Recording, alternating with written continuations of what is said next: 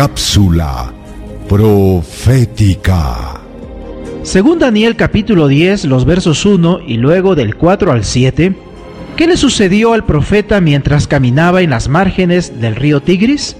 La Biblia dice, en el año tercero de Ciro, rey de Persia, fue revelada palabra a Daniel llamado Belsasar, y la palabra era verdadera y el conflicto grande, pero él comprendió la palabra y tuvo inteligencia en la visión. Y el día 24 del mes primero estaba yo a la orilla del río Hidekel, y alcé mis ojos y miré, y he aquí un varón vestido de lino y ceñido sus lomos de oro de Ufaz. Su cuerpo era como de berilo, y su rostro parecía un relámpago, y sus ojos como antorchas de fuego, y sus brazos y sus pies como de color de bronce bruñido, y el sonido de sus palabras como el estruendo de una multitud.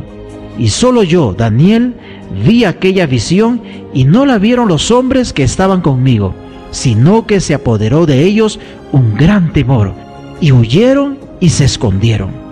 Amigos, Daniel y sus acompañantes caminaban por las márgenes del río Tigris, que es otro de los nombres del río Hidekel, cuando el ya anciano profeta recibió una gran visión.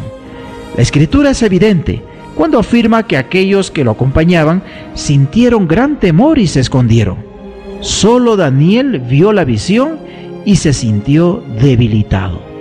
¿Deseas recibir la guía práctica de estudio Profecías de Daniel o la Biblia habla? Solicítalo hoy mismo escribiendo a esperanza.nuevotiempo.org